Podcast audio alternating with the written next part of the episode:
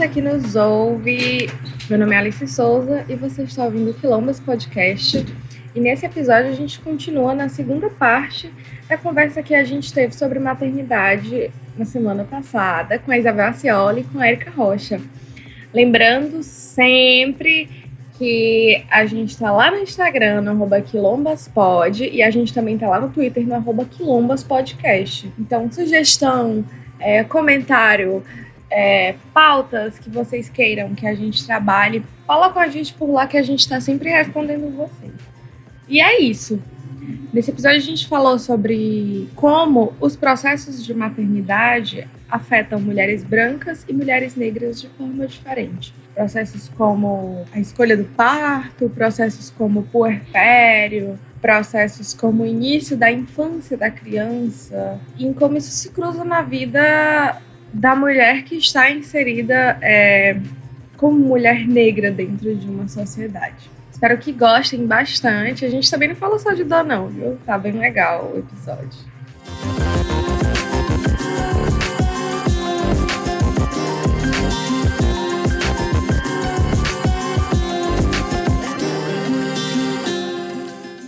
E, gente, continuando o assunto, é, a Isabel me lembrou aqui nos bastidores de como essa, essa, essa escolher o parto, ter informações sobre como essa maternidade vai se dar, como ela vai acontecer, assim, do processo mesmo, é, diz muito sobre a autonomia dos nossos corpos e a gente está falando de mulheres negras aqui. Isso, é tipo eu acho que é fundamental, sabe, Alice, nesse processo também de autonomia, de libertação mesmo. É, eu estava ouvindo a Érica e ela falando sobre é, o primeiro parto dela, como foi complicado, como foi difícil, né? E o segundo da Dandara, como foi especial. E olha só que coisa bonita a gente conseguir ter autonomia sobre o nosso próprio corpo e o quanto isso querendo ou não, é uma palavra que eu não gosto muito, mas que empodera a gente, né? É, ter a possibilidade de escolher é o que a gente quer, né? E... Não, total. E assim, lembrando que a gente está a gente está numa posição. Eu sempre retomo isso para lembrar o quanto é recente a história da escravização, porque a gente faz parte de uma geração que agora está tomando a autonomia do corpo, né? Nossas mães, avós, a maioria, infelizmente, não teve oportunidade. Exatamente. Então, é também Sim. um ato político a gente poder escolher e brigar para manter essa escolha, né? E, e, eu fico vendo também tipo, toda essa luta da Érica para isso, né? É, como Sim. você falou, tipo, a história da gente, né, do, da gente povo negro, né, mulheres negras, é marcado pelo controle dos nossos corpos. Controla os nossos corpos quando nos escravizam, quando nos encarceram, né? E aí agora com as mulheres negras querem hipersexualizar e aí controlam os corpos para o desejo dos outros, né? E agora nos nossos partos, né, quando a gente vai ter os nossos filhos, a gente ainda sofre violência, querem ditar como que deve ser o nosso parto. Enfim, isso é muito é muito forte, um relato muito forte. Quando eu estava ouvindo a Érica falando sobre essa questão dela ter sido amarrada, Gente, pelo amor de Deus, o que é isso, sabe? Isso é, isso é absurdo. É, infelizmente, isso também aconteceu comigo. Depois que eu tive o Vinícius, eu tive uma outra gravidez e passei por um aborto espontâneo. E eu precisei passar por um procedimento médico chamado curetagem. E, gente, eu não desejo para ninguém. É, amarraram minhas pernas também. E olha só que coisa absurda, como essas práticas são comuns, né? E, e com, comuns com corpos como os nossos, né? De mulheres negras. Gente, é, sério, a gente tem que falar aqui no podcast que não é certo amarrar uma mulher no, dentro de um hospital, por favor, sabe? Então, é, por favor, gente, eu nem acredito que eu tô tendo que dizer o óbvio aqui, Ei, é errado, viu, amarrar uma mulher. Sim, e... Na e, do parto, sabe? um momento como esse. Sim, você está anestesiada, né? Não tem a necessidade de você estar tá amarrada, porque você não vai conseguir mexer. Você vai conseguir mexer o seu corpo. Não tem essa lógica. Tanto que eu lembro que no dia seguinte do parto da Sofia, eu meu pé estava dolorido. Eu olhei para minha mãe e disse: Mãe, o que, é que tem no meu pé? Porque está doendo muito no calcanhar. Quando ela olhou, ela disse: Filha, tá roxo. Tava um hematoma enorme no meu calcanhar. E aí eu, aí eu fui e me lembrei que eu tinha sido amarrada. Eu, ai, mas acho que amarraram e forçaram muito, por conta que não era para estar tá roxo.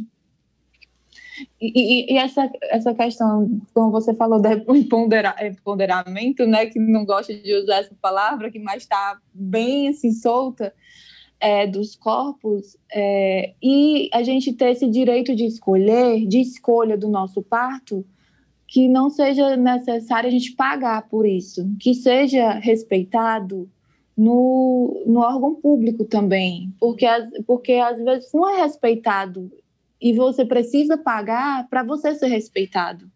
Você precisa é, para você você para você ser respeitado no seu parto, você precisa pagar. Não era para ser assim. Verdade. Era para você escolher e ser aceito. Não, tipo, é o mínimo, gente. Um parto respeitoso é o mínimo de dignidade que uma mulher precisa para parir. Então, assim, é, é, não é nada, sabe?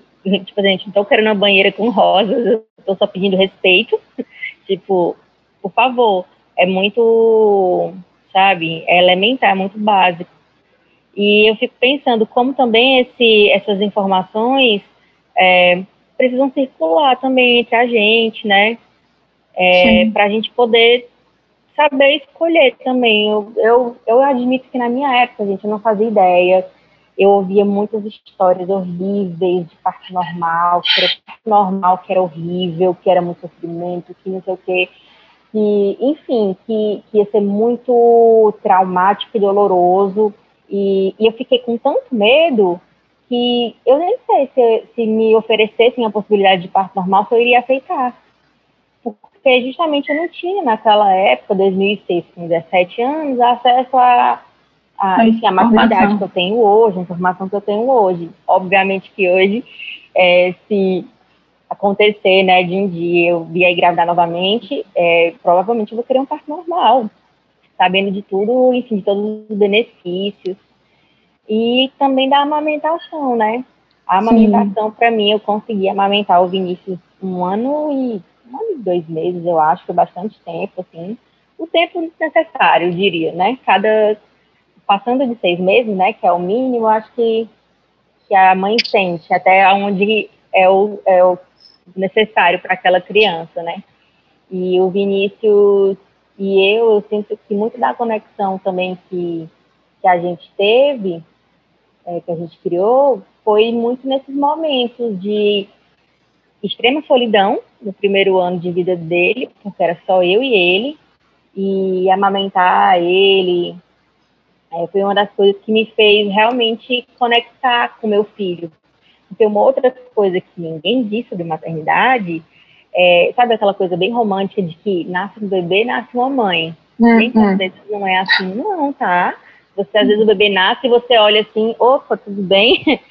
É, você veio daqui, da minha barriga? Nossa, muito prazer. Tipo, não rola esse amor à primeira vista. E como essa relação é muito romantizada, às vezes, tem mulheres que não sentem essa avalanche de amor instantânea e ficam se sentindo mega culpadas. Então, Sim. é uma coisa que não é dita. É, tipo, é normal também se, se não for aquela coisa assim, tipo, vi o bebê e pronto, é, agora é isso. É, toda a minha vida é, é este pequeno ser de 3 quilos. Pois é, também concordo, Isabel, com você, de, de que, assim, nasce um filho, nasce uma mãe, mas assim não é dessa forma porque nasce um filho e, e a, o filho vai ter que aprender a se criar, a gente vai ter que ensinar tudo aqui fora, né, da barriga. E nós, como mães, também vamos aprender. Vamos aprender a ser mãe, vamos aprender a alimentar aquela criança que acabou de nascer, que não sabe. A gente vai aprender também, porque a gente também, é, todo mundo, ah, é só botar no peito. Não é, tem a pega. Se a pega tá errada, machuca o seio. Se você, aí você se estressa. Foi isso que aconteceu na, quando eu tive a Sofia porque é só botar no peito. Eu colocava no peito, não, ela não pegava direito, não eu é me estressava. Não, é assim. não, não é. E aí você, eu me estressava, eu não conseguia amamentar, a menina chorava porque estava com fome, e eu me desesperava porque ela estava chorando, e aí o leite não vinha, e eu ficava, meu Deus, vou matar minha filha de fome.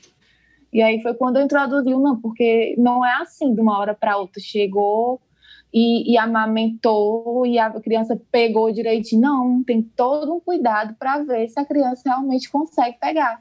Já na Dandara, a Dandara ela já veio para esse mundo assim. Ela já veio. Primeiro, ela veio com 37 semanas e, e 5 dias. O meu médico, quando eu estava com 36 semanas, 7 dias, ele olhou para mim e disse: a partir de amanhã ela já pode nascer que ela já é a termo, e esse final de semana é meu plantão. Qualquer coisa você me ligue. Pois ela obedeceu. No final de semana ela foi, a bolsa estourou e ó, estou aqui.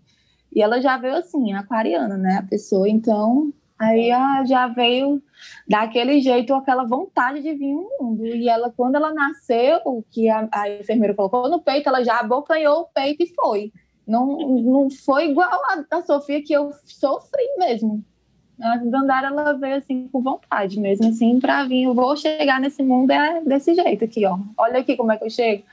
E e assim, não é nem todo bebê que é dessa forma. Então, eu acho assim que as pessoas têm que entender que quando um bebê nasce, a, a mãe também está ali para aprender a ser mãe também, porque a gente não nasce sendo mãe. Por mais que sejam dois filhos, são du, du, duas, duas criaturas totalmente diferentes.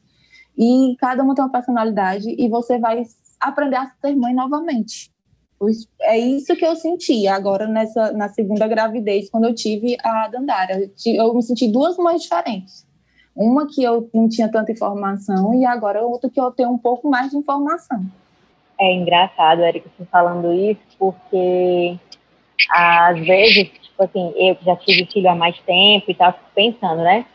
Ah, se eu tiver um outro filho, vai ser tranquilo. Eu me lembro de como é que foi. Tipo, oi, não. Não. Vai ser assim, não. Bem iludida, né? Tipo, ah, se eu tiver um outro filho, eu já sei como é que é. Eu me lembro de algumas coisas, eu lembro de como é que dá banho e tal. Acho que vai ser ok. Não, não vai ser mesmo. É, olha só que coisa boa, né? É, eu acho que momentos como esse que o Quilombo está proporcionando para a gente também são muito importantes, né? Da gente se encontrar. Eu Isso. raramente tenho essas conversas de mãe, assim. Eu fico Nossa, eu tô amando fazer esses episódios assim, porque a galera se encontra e começa a desenrolar um bom papo, assim. Que se, se não fosse esse vírus, filho da puta, a gente já estava, né? a gente já estava comendo bolinho mole, tomando café ah, enquanto estava conversando. com Sim. certeza. Colocando a, a bolacha dentro do café. Nossa, ah, ai, é, gente. Desculpa. Gatilho, gatilho, gatilho. Gente, é, eu queria também é, mostrar nesse episódio que quando a gente fala de maternidade, quando a gente fala de raça, a gente não precisa falar de dor e sofrimento. É, eu vejo muito como inevitável o sofrimento nesses casos, porque, enfim, a gente sabe como a sociedade funciona e é estruturada, mas é, a gente também cria maneiras de se fortalecer junto com o filho e de ensinar coisas também para eles que a gente queria que tivessem sido ensinados para a gente, né? Eu queria que vocês falassem mais sobre isso. Então, gente, é, eu acho que eu eu aprendi a ser mãe com Vinícius, né? Como a Erika falou, acho que são filhos que nos ensinam a ser mãe. Mas eu tive a oportunidade de, de fazer com Vinícius uma história um pouco diferente é, da que eu tive com os meus pais, né? Eu acho que, enfim, minha mãe sempre teve que trabalhar muito, né? Tipo, aquela história da mãe, aquela mulher negra que tem que trabalhar muito para sustentar os filhos e o eu te amo dela era a comida no prato, né? E eu sentia muita, enfim, essa falta, né, dessa relação materna. Então, assim, com o Vinícius é bem diferente.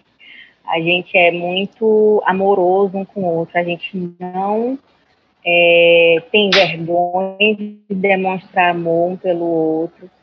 E como ele é um menino negro, né, de 15 anos, eu sempre também pensei nisso, dessa demonstração de amor, também pensando que ele vai se tornar um homem negro, né? E eu não quero que ele seja uma pessoa que não sente a vontade para demonstrar os sentimentos, para demonstrar os afetos dele, é, seja de bom, seja de ruim, né? Seja de tristeza, demonstrar que está triste, se está feliz, se está amando. Eu acho que às vezes é, essa questão da masculinidade negra entrou na minha vida porque eu tive que entender essa discussão para poder educar meu filho, né? Porque às vezes algumas pessoas, é, algumas mulheres brancas principalmente, não entendem, né? Por que, que a gente fala desses temas, por que, que a gente quer falar desses temas, nós mulheres negras, né? A gente quer falar porque afeta a nossa vida, a nossa vida com os nossos irmãos, nossos pais e nossos filhos, né? Os homens negros que estão por perto. Então, assim, acabou que com o Vinícius eu quis muito que ele se sentisse amado, que ele demonstrasse amor e tivesse demonstrações de afeto sempre bem presentes. Consegui fazer diferente. E outra coisa que eu consegui fazer diferente com o Vini foi de sempre valorizar é, os traços dele, o cabelo dele. É, a iniciativa de deixar o cabelo crescer, ele usa black, né? a iniciativa de deixar o cabelo crescer, eu admito que me assustou um pouco. Acho que foi aí que eu entendi que eu tinha um adolescente negro. Eu me lembro que a primeira coisa que eu pensei, gente me dá até vergonha de falar isso, mas eu me lembro que a primeira coisa que eu pensei foi: nossa, mas você você pode sofrer mais preconceito, filho. E depois eu fiquei pensando, caramba, olha isso que eu tô fazendo. E eu tive muito medo, né? E de fato ele sofreu muito racismo na escola, né? As professoras diziam assim, ah, é porque tem aquele aluno que faz muito bullying mesmo, mas a gente está lidando com ele, a gente está conversando com ele. E eu falava, não, isso não é bullying, isso é racismo, é outra coisa. E, e é isso, eu não vou deixar também essa questão do racismo afetar a relação do meu filho com o próprio cabelo. E aí foi uma das coisas que eu, enquanto mãe, tive que trabalhar em mim, né? Tipo, opa, o que eu tô fazendo aqui, né? Não sou perfeitona, né? Não sou uma mãe perfeita. É, esse, inclusive, é um dos erros que eu consigo olhar para trás e perceber. E hoje em dia, tipo, eu sou a pessoa que compra creme para ele, que, tipo, dar dica de como fazer uma equitação e qual óleo que passa, óleo de coco, como é que faz. É, e eu sinto que ele tem uma autoestima muito melhor do que a que eu tinha quando era adolescente.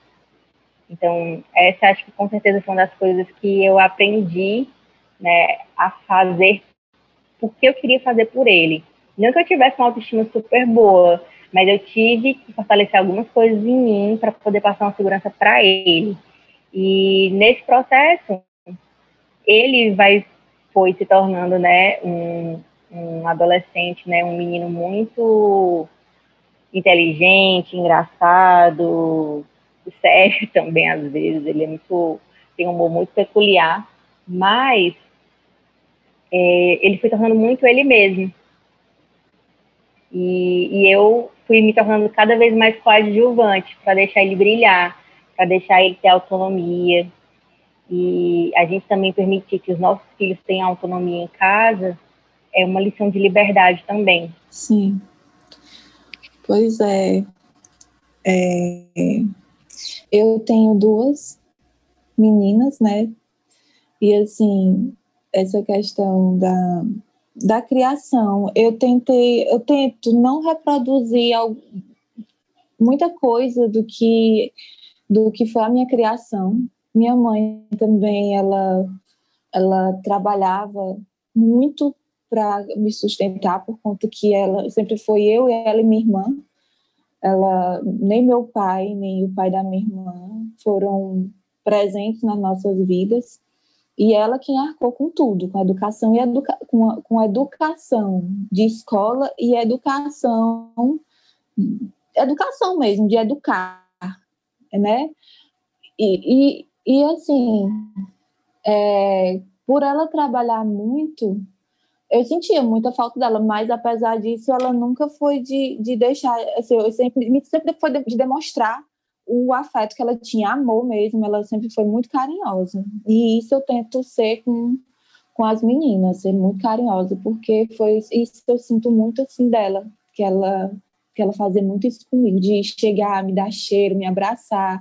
Não tínhamos muitas conversas por conta dessa questão dela trabalhar muito. A gente nunca foi a gente conversava o básico, mas nunca foi assim, que poderia acontecer comigo, às vezes eu tinha medo de contar, porque vai para a reação dela. E assim, eu tento não ser assim com a, com a Sofia, né, que a Sofia é a maior, eu tento criar uma relação mais, digamos, saudável. Não que a minha relação com minha mãe não tenha sido saudável, mas eu digo que seja mais saudável para que ela possa crescer com mais, com mais segurança nela, né? E eu tenho duas, como já acho que já falei, que estão duas meninas pretinhas, né? Incrível que aqui é o colorismo, por conta que é uma preta mais retinta, um preto um, pouco, um pouquinho mais clara. E aí, quando a, a Dandara nasceu, eu vi essa questão de ter que me informar para poder não ter ser assim, ter que me informar mais por conta que são duas crianças com colorações diferentes e saber que querendo ou não uma vai sofrer mais preconceito que a outra. E isso eu tenho que me fortalecer mais ainda para que elas duas cresçam, duas mulheres fortes, duas mulheres, assim, duas crianças, que, que cresçam duas crianças, né, e que cresçam mulheres, fiquem mulheres fortes, seguras de si, para elas conseguirem enfrentar o mundo. Uma coisa também que eu, que eu tento não fazer, que eu, eu lembro muito de fazerem, na, eu, não comigo, porque eu sempre fui muito magrinha, mas com pessoas da minha família, a hipersexualização né, da criança por conta que por conta de ser negra também. Eu sempre deixei muito a Sofia ela é muito criança, muito assim que as pessoas olham assim, ela é muito criança, né? Ela tem sete anos, mas ela é muito criança, porque tem criança de sete anos que já é toda mais, entre aspas, mocinha. Ela não, ela é uma criança mesmo, de, de agir realmente como uma criança da idade dela, não como uma, uma criança de sete anos, como se fosse uma de oito ou nove ela, é, eu tento, tento fazer com que minhas filhas elas aproveitem cada fase da, da vida delas. Se elas são crianças, elas vão ser crianças. Elas vão. Eu lembro, eu lembro muito que essa adultização, pelo menos para mim, aconteceu lá na, no início da puberdade e aconteceu é, muito envolvido com a questão da raça, porque exigiam de mim, como mulher negra, que eu performasse uma mulata. Uhum. Era, era isso que eu sentia muito, assim. E eu acho que não, não ter a minha negritude fortalecida e não ter acesso às discussões que eu poderia ter tido fez falta, fez muita falta, porque a minha resposta a todo esse processo foi assim me cobrir o máximo possível numa cidade de 36 graus no meio-dia. Não, por incrível como isso é violento, né? Como faz, enfim, com que a gente é, se penalize por coisas que a gente não deveria se penalizar. Tipo, é só o seu corpo, né? não deveria, sei lá, ser algo que você deve ter medo ou vergonha ou qualquer coisa assim, né? Eu, eu também passei por processos parecidos, acho que tinham essas, essas idealizações do que deveria ser uma, uma menina preta, né? E, gente, vou. Nossa, anos, começo dos anos 90 ali era muito ruim, sabe? a gente adora ouvir axé music, mas Sim. axé anos 90 é maravilhoso, mas a representação que faziam das mulheres negras naquele contexto era bem ruim em alguns hum. momentos, né? Enfim, e aí eu acho que tinha também essa, eu também noto que havia um pouco dessa pressão ou expectativa, né? Sobre como eu seria, como eu deveria ser, e fora aquelas coisas todas, né? De falarem pro meu pai, isso daí vai dar trabalho, essas Sim. coisas assim, sabe? Nossa, Ai, gente, marca a vida da gente, né, de um jeito tão ruim. E, uhum. enfim, é uma das coisas também que eu sempre olho com o Vinícius, sabe? De, enfim, de não fazer também com que ele é, trate com dignidade, enfim, com respeito a, também às colegas de sala dele, às meninas com quem convive, né? Porque uhum. já que eu não posso mudar a geração que passou, que eu consiga mudar pelo menos esse que está aqui dentro de casa, né?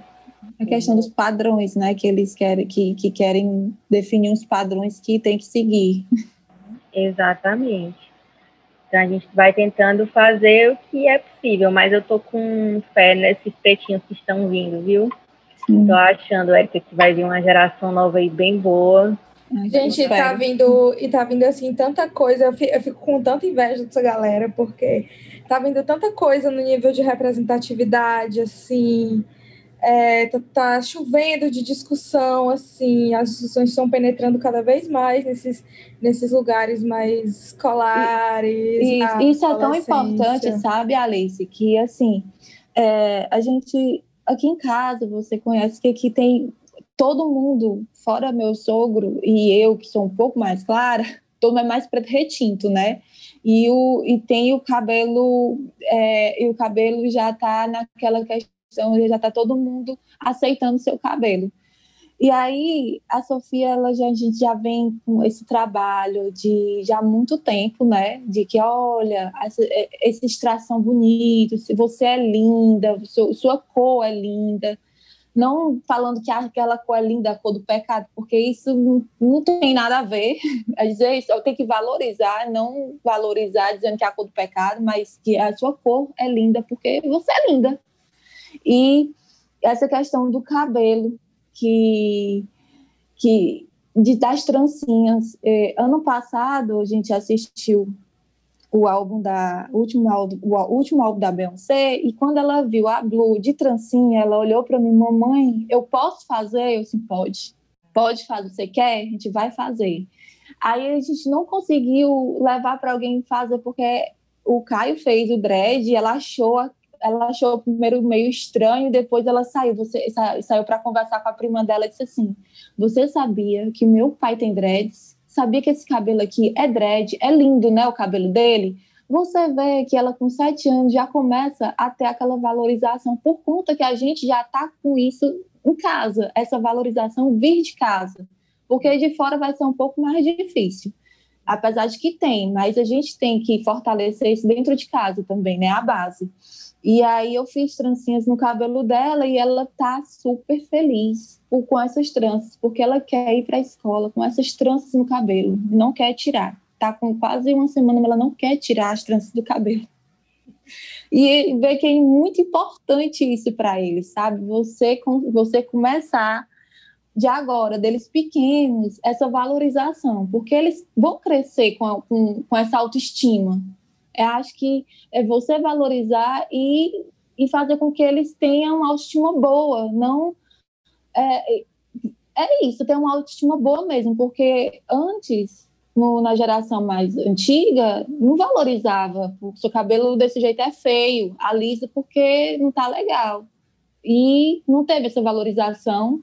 E hoje em dia você vê que muitas pessoas estão se redescobrindo, né? É deixando o cabelo natural. Aí eu fico pensando, sabe, também dos desafios disso, Érica.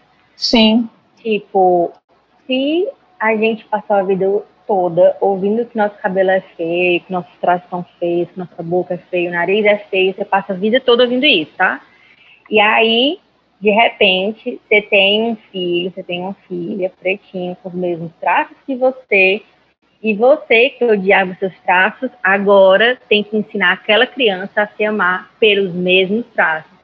Olha a dificuldade que é e o potencial de cura também que há Sim. quando a gente tem que educar uma criança para a valorização é, da beleza negra. A gente também cura um pouco da nossa autoestima quando a gente tenta é, proporcionar, né, ou fazer florescer essa autoestima nos nossos pequenos, né, dos nossos uhum. filhos, das nossas filhas. E então, tipo, acaba que no final é, a gente também aprende muito. Sim, aqui a, a, a você falando dos traços que a gente tem que valorizar. Interessante que a Sofia e a Dandara são, são assim, elas são iguais, mas são diferentes. Se você olhar, elas são bem parecidas. A Dandara é muito parecida quando a, quando a, quando a Sofia era muito pequena. E assim, a Sofia tem traços indígenas, ela é negra com os traços indígenas. Os olhinhos, o nariz, a boca, até o cabelo dela não é tão cacheado quanto do pai dela e nem quanto da Dandara. E já a Dandara, ela tem os traços mais negros, sendo que a pele mais avermelhada, de índio. É, é muito interessante. Olha assim, eu tenho duas filhas iguais e diferentes ao mesmo tempo. Gente, deixa eu falar um negócio. O Vinícius está querendo vir aqui, entrar aqui para dar um oi. Ai, fala, Vinícius, fala um oi aí. Sua mãe é conhecidíssima aqui. Ele, ele mandou um WhatsApp perguntando se Pode, vem cá. Tô chamando ele, gente. Peraí, eu acho que até. Depois eu abro a câmera pra vocês verem ele. Mas ele, ele tá imenso, gente. Eu não aguento mais esse menino crescendo. tá bom já, incrível. Aí ele fica tirando onda comigo, porque eu sou bem mais baixinha que ele, né? Eu não sou uhum. baixinha, mas perto dele é, eu fico bem menor, né? Não é um negócio Carla é. Dias e Camila de Lucas, mas. Não. É, Isabel, tô falando que a gente que a gente tinha que era tipo uma cura, né? A gente não ter tido essa valorização da nossa não ter ninguém ter nos ajudado a ter essa autoestima e que a gente tem que fazer isso com nossos filhos, né? É, eu trabalho numa escola e o, o o pensador, entre aspas, da escola, ele tem um, uma coisa que ele fala, pra, tem nos livros dele, que isso é muito repetido dentro da escola, que nós temos que estar sempre no, nos autoeducando. Nós precisamos estar sempre no autoeducando para poder conseguir educar as crianças. É um processo de autoeducação, todos os dias, para poder educar as crianças. Eu acho que essa autoeducação ela, os pais estão sempre tendo que, tendo que fazer porque a gente tenta melhorar é, para que os nossos filhos reflitam, que isso re, seja um reflexo nos nossos filhos, né? Que a gente tenta melhorar para que isso reflita nos nossos filhos e, e, e eles sejam melhores que a gente. Perfeito, exatamente. Gente, eu vou até tirar o fone aqui para o Vinícius ouvir e a gente ouvir o Vinícius também junto. Diz oi, Vini. Oi. O filho Olá. da Isabel Acioli. Tu acha que é quem? Eu sou filho da Isabel Acioli. Não é, não. Olá, Vinícius. Oi. Olha a cara dele, eu que fiz. Gostou? Eu que fiz. Ai, gente, Oi, meu menino é muito lindo. Ai, agora ele tá com barba. Não tô aguentando agora.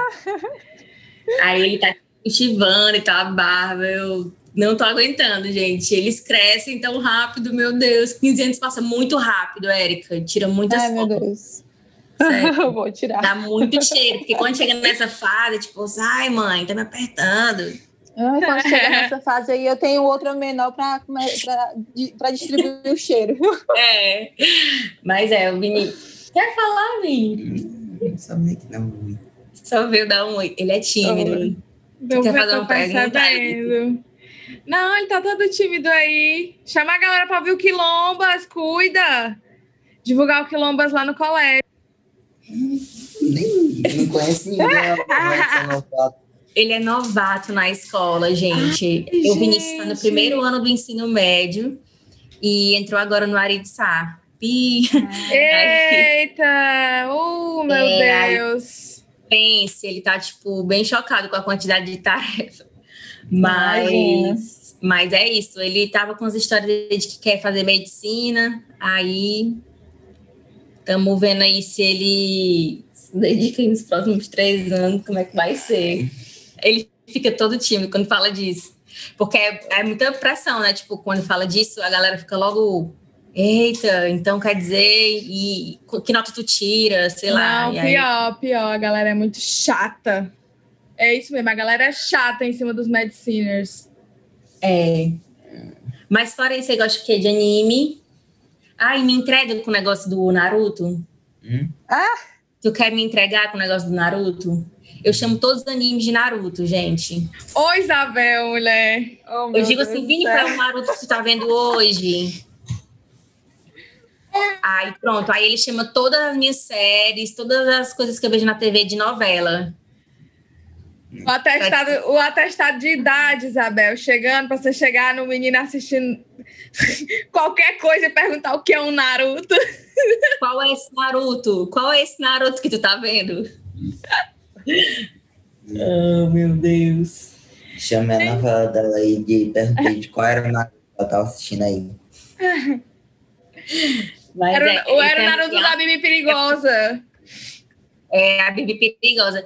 É, ele, ele tá tímido agora, mas ele tem altas histórias minhas aí de mãe. A história do dia que eu fiz um macarrão doce, que ele disse: Eu tenho que comer mesmo, tá meio doce. E tava doce, é verdade. Enfim, Esses dias ela teve dificuldade de passar é, pelo, pela mesa porque tinha um fio. Ela não conseguia passar. eu não consegui pular o fio, foi isso. Ele Eu, ri de eu mim imagino porque... que deve ser uma troca de bullying constante entre vocês dois, né? Porque É, é, é gaiata. isso. Você é, É. gaiata e ele é a adolescente. Pronto, é isso. Não, e ele, tipo assim, tem um tipo meio sério, meio tímido, mas dá meia hora de, de abertura pra tu ver. Aí, mulher, tal hora o menino começa e me chama de apelido e vem apertar minha barriga. Eu falo, olha, não aperte minha barriga. E Eu tem- acho isso é mal de filho, que a minha também faz a mesma coisa. Não, não aperte não no meu buchinho, não, porque senão eu fico lembrando que eu tenho ele. Eu quero esquecer. Ai, gente, a parte horrível também dessa fase, eu quero apertar as espinhas dele. Ai, meu Deus! Péssimo. Péssimo. Gente, é isso. Você fica com a mãe, fica mãe de adolescente, você vira a sua mãe. Eu tô dando spoiler pra vocês, é isso. Ai, obrigada. É assim que fica. primeiro. É assim que fica, evita. Pois, gente, que papo maravilhoso, viu? Eu queria só que vocês dessem um recadinho aí, se despedissem e tal. Podem falar.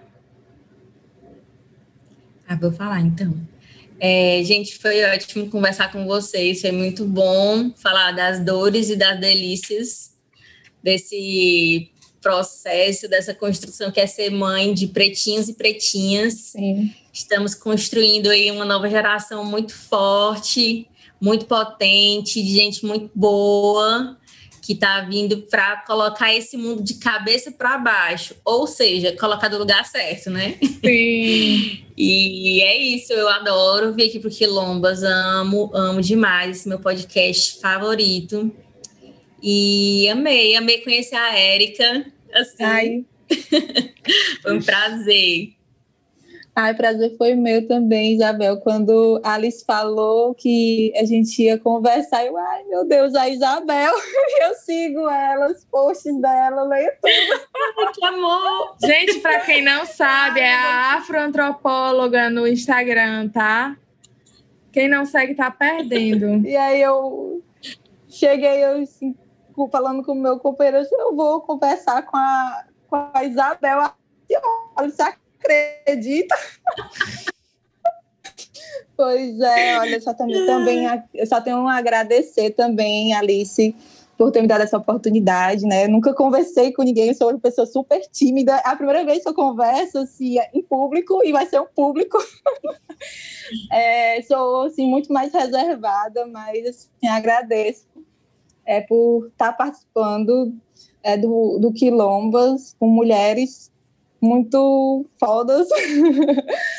e assim, estou muito feliz, muito feliz mesmo, que é só para, acho que foi assim algo para que eu possa me, me expor mais, né, entre aspas, eu me dar mais, e falar mais com as pessoas, que eu sou muito assim retraída no sentido de contida, eu escuto mais do que falo mais, eu observo do que falo. Agradeço. Eu espero também, eu concordo com a Isabel de que nossas crianças estão aí para vir e mudar alguma coisa, né? Pelo menos, eu mudar esse mundo que está tão caótico. Ai, gente, eu que é, é agradeço, é eu que agradeço demais vocês aqui. Mas eu queria encerrar perguntando para o Vinícius qual é o Naruto que ele está acompanhando hoje em dia. é sério? É, eu tô eu tô vendo os novos que estão aparecendo agora nesse ano. Por enquanto não tô vendo nenhum específico, tô vendo, tô vendo se os novos são legais. Do Naruto ou do Boruto? Não, de outros animes. Não é Pois diga o nome, macho! É, mãe, eu não. Eu sei o nome de um Naruto. Qual? É, do Neverland. One Piece. É. Ah, One Piece! eu lembrei agora. Gente, eu acho Gente, que o, o último Naruto, ótimo, porque... o último Naruto que eu assisti foi Berserk. Tu já assistiu, Vinícius? Não. Pois tem uma gata preta lá que ela é babado. A gente tá falando de Naruto. Não, olha, Vinícius. Vinícius, eu comecei a assistir o Naruto, o Naruto mesmo, mas eu não consegui ainda, tá? Tipo, eu tô nos primeiros episódios. Tô, tô aí, aí. Gente, quando, quando teve uma época assim que eu e o Vini, a gente tava meio. Não sei, acho que a relação meio enfraquecida, não sei. Ele não respondia meu WhatsApp. Era isso. E aí eu, tipo, tava muito assim e tal. Aí eu, cara, acho que eu vou assistir Naruto. Eu vou assistir Naruto pra ter conversa com esse menino. E aí, ele tava, fui passar o final de semana na casa do pai dele e eu fui assistir Naruto para poder ter assunto, né? Aí eu me lembro que eu mandei um WhatsApp para ele, um áudio no WhatsApp, chorando. Porque eu assisti o primeiro episódio de Naruto, ninguém me disse que era triste, ninguém me contou que era, uma história triste. Eu chorei, eu fiquei muito mal pelo Naruto, entendeu? Aí eu mandei um áudio pro Vinícius Vinícius, como é que você não me avisa? Gatilhos, entendeu? E, tipo assim, o menino sozinho, entendeu? condições precárias, abandonado, ninguém olhava para o Naruto. E assim, a questão da criança realmente totalmente assim ao Léo, né? Então eu fiquei uhum. muito chocada. E aí a gente conseguiu falar sobre o Naruto, o primeiro episódio do Naruto. Não foi, filho? E foi nessa hora, e foi nessa hora que Vinícius se perguntou o que Naruto faria no lugar dele. Foi, provavelmente. Teve, teve um Natal também que eu queria dar alguma coisa para ele de Natal e ele nunca pede presente. Aí eu fui no shopping, tinha um quiosque lá e eu comprei. Eu falei: tem alguma coisa de Naruto? Aí ele: não, mas tem esse aqui. Aí, é o certo, mas como é que é o nome dele? Aí falou lá, é tipo Sasuke, alguma ah, coisa assim. Ah, o Sasuke tem, tem o Sasuke. Aí, menina, aí eu comprei esse negócio, era tipo uma caneta que na ponta tinha esse boneco, né? Aí eu fiquei, voltei para casa assim, Sasuke, Sasuke, Sasuke, Sasuke, Sasuke. Aí passei assim uma semana, duas semanas antes do Natal falando, né? Sasuke, Sasuke. Porque eu, a surpresa era eu dar o presente e lembrar o nome do Naruto, né? Aí, quando foi na hora, na noite de Natal, eu fui entregar um presente. Aí eu. Isso é. Toma aqui teu Naruto, não sei nome, não. Gente, é isso, é, isso. é isso. É, sobre isso. isso. Muito obrigado quem ouviu até aqui, gente. É um prazer sempre trazer essa galera para conversar aqui com vocês. Se gostou, vai procurar as meninas lá no Instagram, a Erika Rocha e a Afroantropóloga, tá certo? Elas são. Quer dizer, a Erika, eu não sei se ela tá, tô, autorizada aqui, mas tô passando já, né? Vai lá. Tudo bem. a Erika Rocha, a Afroantropóloga, tá sempre, né? Sendo esta mulher provendo conteúdo e ensinando pessoas brancas a serem mais menos sem noção. Digamos é. assim, né? Mas é isso, gente. gente. Um beijo!